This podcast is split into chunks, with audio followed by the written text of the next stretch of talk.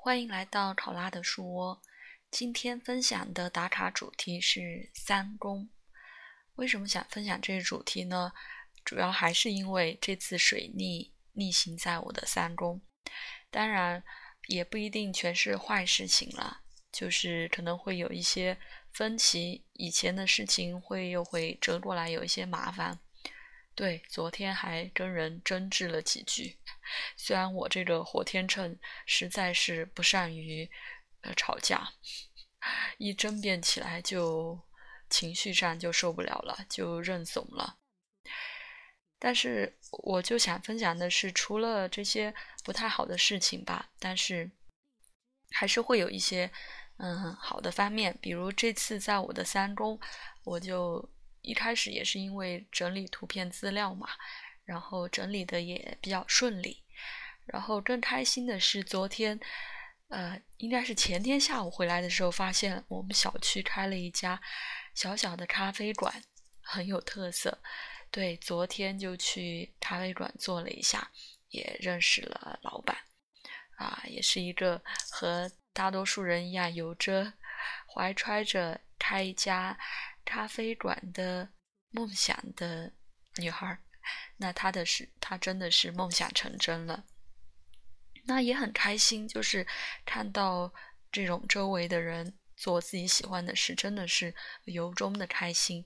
那我也由此想到三宫的这个问题，就是三宫，呃，传统的一些占星或者心理占星上会说是我们的啊兄弟姐妹，我们。周边的一些关系，但是在方丈老师里面强调的还是呃客观的环境，对，因为三宫它原始对应的是双子座嘛，所以双子座呃一个就是和我们的信息沟通交流相关，那就是我们周围环境的一种感觉，啊，就是。其实这个不一定跟你有什么关系，不仅仅限定于你的兄弟姐妹，就是因为现在我们的社会可能是你的邻居，可能是你的同学，啊，就是看起来跟你不是太相关的，但是构成了你生活的这个环境。因为三宫我们说奇数宫都是对应关系嘛，所以呃一宫是我们。自己和自己的一个关系，那三宫就是我们和啊周围旁边相关的人的一个关系。那你的三宫的里面有什么星体？呃，或是如果没有星体的话，你的三宫的宫头星座是什么呢？其实可以分析一下你周围环境的这些状况。嗯，我好像水逆那一期也分享了，就是嗯为什么在。呃，三宫的时候，我的表达啊，这些包括录播课都会出现一些问题，可能就是因为，呃，本来我的三宫就是落在天蝎座的，对，所以就是想把这个表达的东西说得很清楚啊。如果不能自己讲得很清楚，可能就不愿意不愿意去分享，嗯，就会觉得可能都是一些无效的，但是。本身这个想法其实和双子座是有冲突的，因为双子座就是嗯分享信息、收集信息嘛，啊，就是有信息就可以。但是天蝎座他就要求一种嗯极致的状态，就是得有一个呃目标感，就是你说这个东西的啊意义是什么。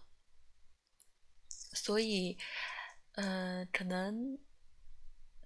对，就是也不也会带来不善于表达，或者是呃在特定情况下才愿意表达的呃这么一种情况。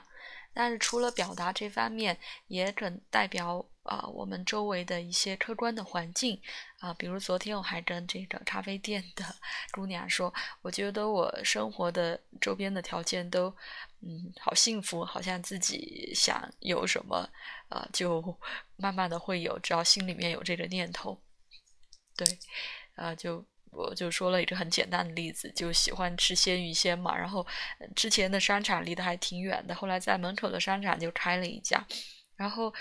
啊，小区里面的这种小店也是，呃，之前是发现了那个开的烘焙的甜品店啊，也是一个可爱的姑娘和她先生，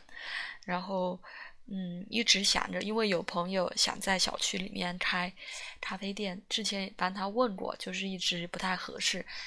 但是自己心里面一直想着啊，有这样一个小店，自己能去做做，嗯，和朋友。啊，约见啊，见面啊，什么聊天挺好的，那没想到就真的开了，所以我是觉得啊，这个可能要归功于我的木星落在三宫，对，木星可能就是会有很多的啊这样的机会，那别人的机会可能落在不同的宫位，就是在不同的方面啊会有机会，那我的落在三宫，可能就是总觉得啊在。啊，身边周围环境啊，这些总会给你一些惊喜吧。因为啊，机会越多，啊，扩张的可能性越多，可能就是会给你带来啊一些幸运的感觉。那关于三宫就分享到这里，就是呃，其他小伙伴有没有？